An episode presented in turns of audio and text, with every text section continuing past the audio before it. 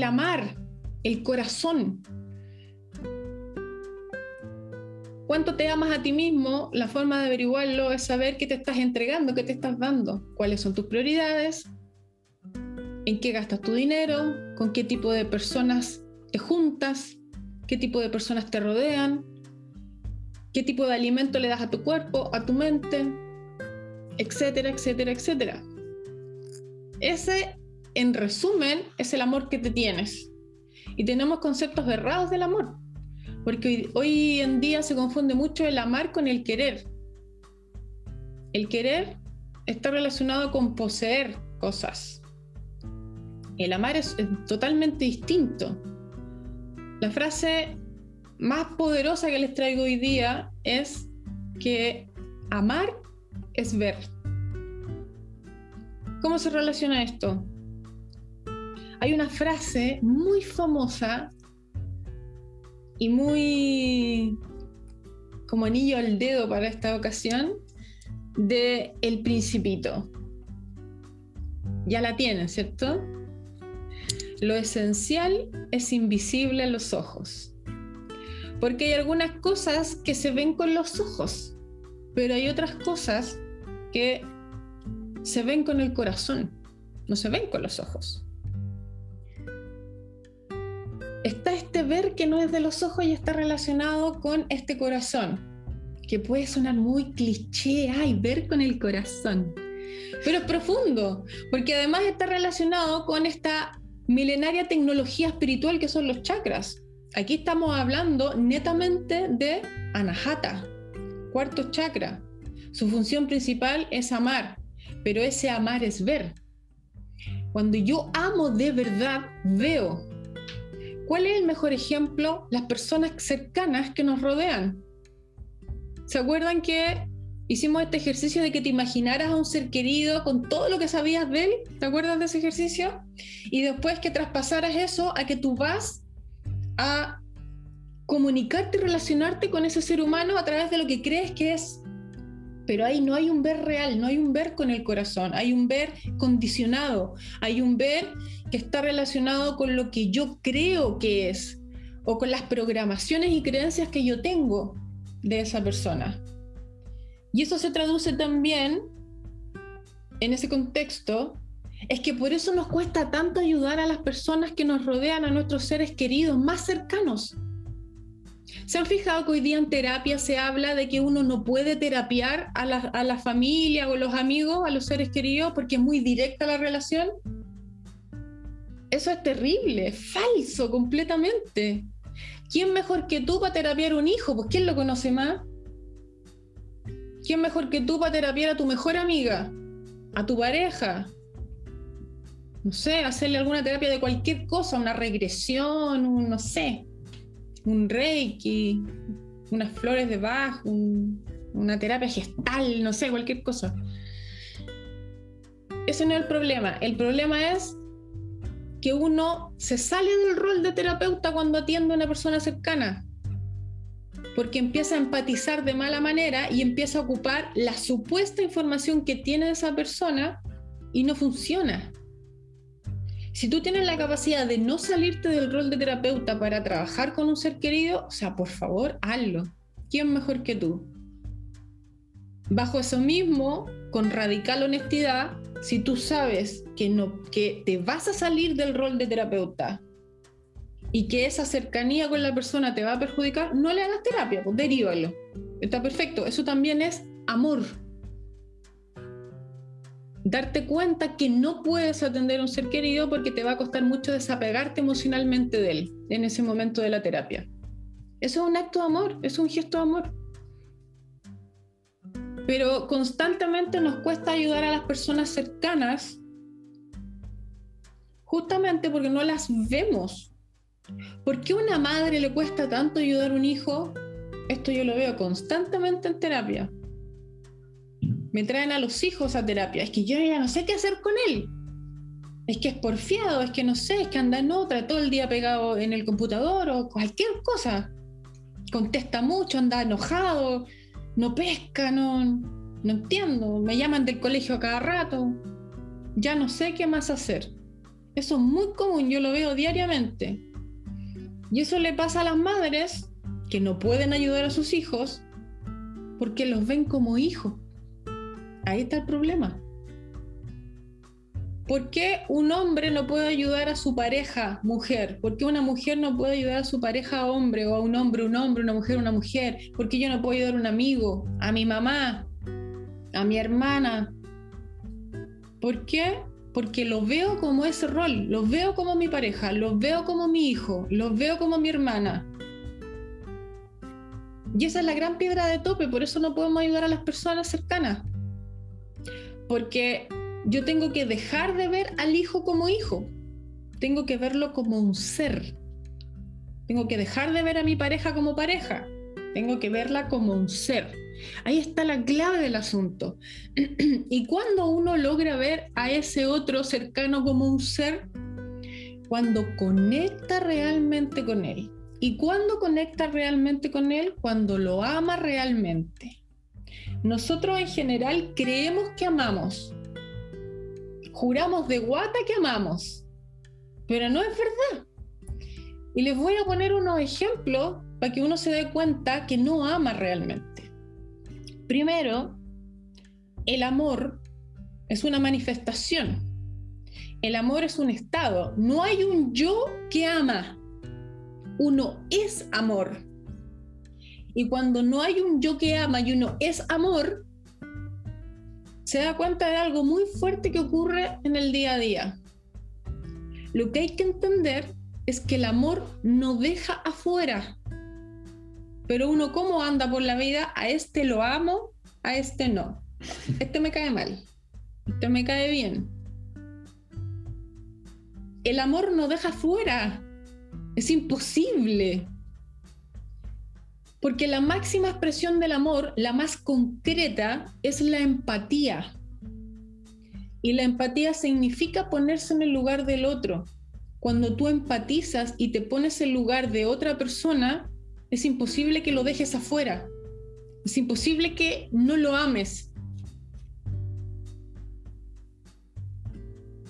Porque si una persona, por ejemplo, te hizo daño, que ya sabemos que las personas no te hacen cosas, sino que hacen cosas, pero indirectamente te hizo daño, te fue infiel, te abandonó cuando niño, te trató mal, lo que sea, tú generas un rechazo hacia esa persona y la quieres sacar de, de tu vida. Y cuando lo amerita y corresponde, está perfecto. Porque hay que entender una cosa, la gente no hace mal por hacer, la gente hace mal porque está dormida, porque no comprende realmente lo que está haciendo. Ya que estaban hablando de Semana Santa, Jesús que dijo, Dios perdónalos porque no saben lo que hacen. Con la persona es lo mismo, no saben lo que están haciendo, no lo comprenden en totalidad. Son, les sale, ¿Y desde dónde le sale? Desde sus programaciones, desde sus heridas, desde sus dolores. Entonces esa persona que te hizo daño indirectamente tiene sus propias luchas, tiene sus propias guerras, tiene sus propias limitaciones. También lo ha pasado mal en muchas circunstancias de la vida. Es más, te aseguro que esa persona tiene muchos dolores, por eso hace lo que hace, por eso actúa como actúa. Qué triste eso. Y cuando yo empatizo y comprendo esa situación del otro, es imposible que lo deje afuera. Lo amo. Y eso no quiere decir que lo mantenga en mi vida. Son cosas distintas.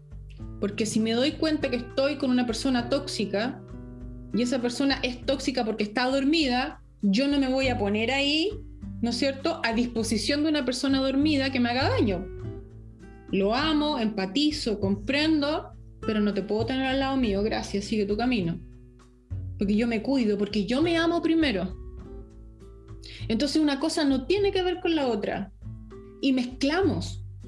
Y mezclamos. Yo siempre cuento esto, eh, en los retiros sobre todo, que hay personas que ese ser tóxico que tienen que sacar de la vida, lamentablemente y dolorosamente, puede ser un padre, puede ser un hijo, un hermano.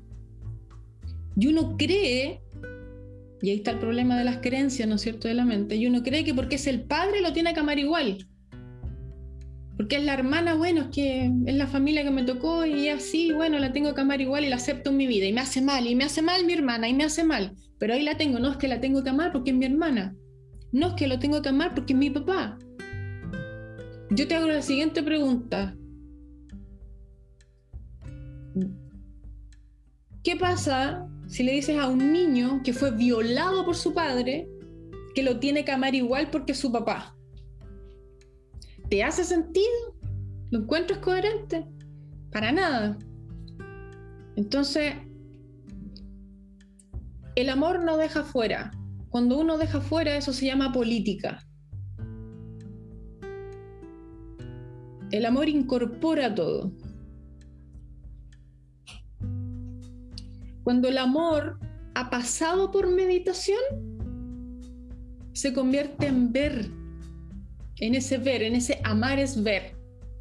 Porque yo te puedo amar o yo te amo porque te veo. Y al mismo tiempo cuando te veo, me veo. Porque ahí está la unidad constante, ese yoga, esa unión, unidad que somos realmente. Pero no, vivimos constantemente en la ilusión de la separación. Y no es verdad.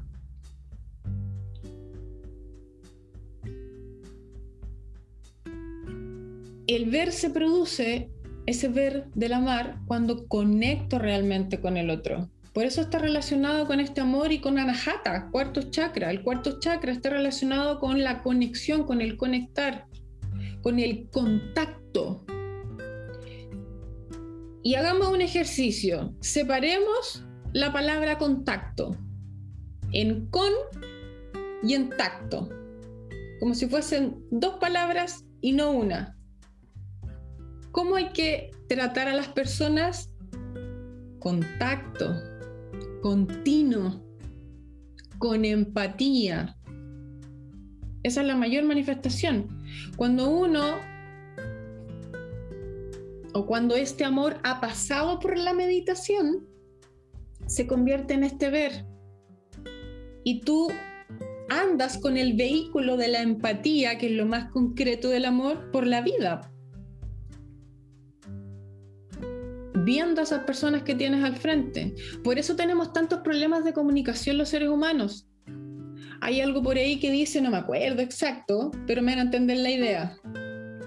Entre lo que yo digo, lo que tú entiendes o lo que crees entender, y así vamos mezclando, hay muchas maneras de no entendernos. Entre lo que yo digo, lo que creo decir, lo que tú entiendes, lo que crees entender, y así. Y esos problemas de desconexión, de no contacto, esos problemas de comunicación que ocurren con los seres humanos están relacionados a que no tenemos la capacidad de ver a quién tenemos al frente. Porque tú no le puedes decir una cosa X de la misma manera a tu madre que a tu mejor amigo que a tu hijo. No puedes. No puede ser uniforme esa comunicación, no puede ser única, porque esos tres seres son completamente distintos. Tú tienes que decirle lo mismo a tu amiga de una manera, a tu mamá de otra manera, a tu hijo de otra manera. Y quizás alguno de ellos ni siquiera decírselo, porque comprendes a quién tienes al frente. Y ya que están hablando Semana Santa, voy a sacar otro ejemplo. ¿Qué decía Jesús? No tirar perlas a los cerdos. ¿Qué quiere decir eso? No desgastarse con decir cosas a alguien, por ejemplo, que no las va a entender. ¿Para qué? por tu propio ego, por tu propia necesidad. No es que yo le tengo que decir, no es que yo le tengo que decir. Y si esa persona ni siquiera te va a entender, ¿para qué? ¿Estás empatizando realmente con esa persona? ¿Estás viéndolo realmente? ¿Lo ves? No. Que es lo mismo que pasa también cuando yo trabajo con, traumas de la infancia, ¿no es cierto?, las, en las personas y de repente llega él y dice, no, es que mi mamá a mí me abandonó cuando tenía dos años, me dejó con mi papá y mi papá me sacaba la cresta, me trataba súper mal, tengo mucha rabia con mi mamá y ahora apareció, ahora que soy adulto y quiere reencontrarse conmigo, mira qué pelotudez más grande, tengo tanta rabia, la voy a mandar a la cresta, me dicen.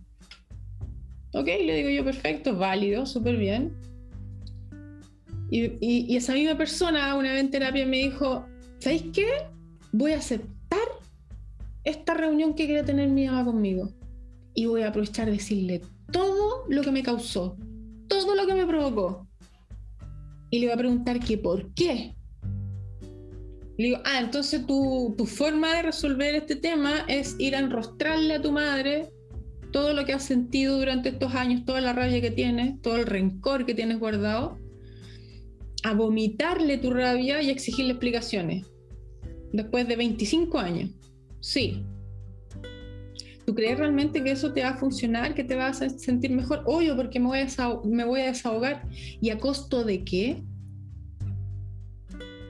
Te voy a cambiar el panorama de situación.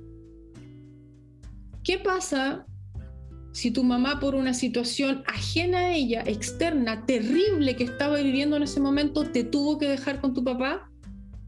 y luego de eso pasaron distintas situaciones que tú no sabes, muy duras para tu mamá, que son la razón por la cual te abandonó tantos años y a lo mejor después tuvo tanta culpa y tanta vergüenza que no podía comunicarse contigo ni siquiera para pedirte perdón y ahora después de 25 años se arma de valor para comunicarse contigo que eres su hijo, para poder eh, reparar esta relación y tú le vas a ir a vomitar todo eso, ¿Qué pasa si con toda la culpa que ella siente, tú le enrostras esto y ella no puede con lo que tú le estás diciendo y la quiebras definitivamente? No la había visto desde ese punto de vista. Claro. Y fíjate las frases que dicen las personas, no lo había visto. Amar es ver. Entonces, mirar la situación desde esa perspectiva más profunda nos cambia completamente. La forma de relacionarnos con las personas, de ser más asertivos en las relaciones, de poder conectar realmente con el otro, de poder ayudar cuando sea necesario un otro realmente. El chakra del corazón, cuarto chakra Najata, es el chakra del puente, el que une los tres chakras inferiores con los tres chakras superiores hace que la energía fluya completamente y que uno pueda conectar con esa capacidad que trae desde el nacimiento, que es la capacidad de amar, de ser amor, que ha sido aplastada constantemente por todas esas programaciones, por los adultos a nuestro alrededor que nos entregaron información sin querer dañarnos, errónea, y todo esto que ya sabemos pero nosotros no nos dejamos aplastar por la civilización. Porque todos los que estamos aquí somos rebeldes, ¿cierto? Que ya somos 74. Que ya somos 74 rebeldes conectados, ¿sí? Vive la rebeldía, la buena rebeldía, porque tenemos también un concepto errado de lo que es ser rebelde. Lo confundimos con revolucionario de mala manera.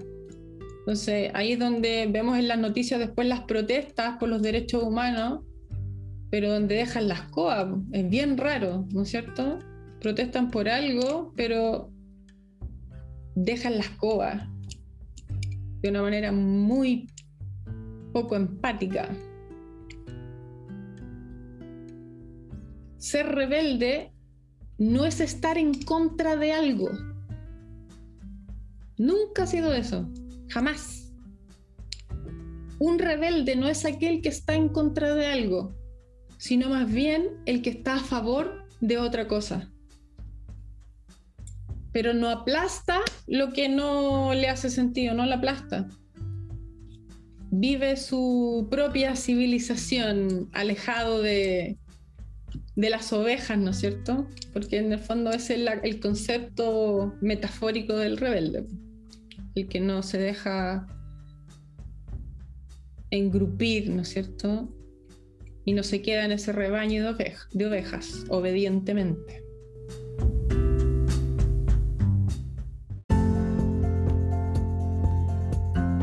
Te dejo un enorme abrazo y te invito a que nos encontremos en el próximo capítulo para seguir revisando más temas de crecimiento personal.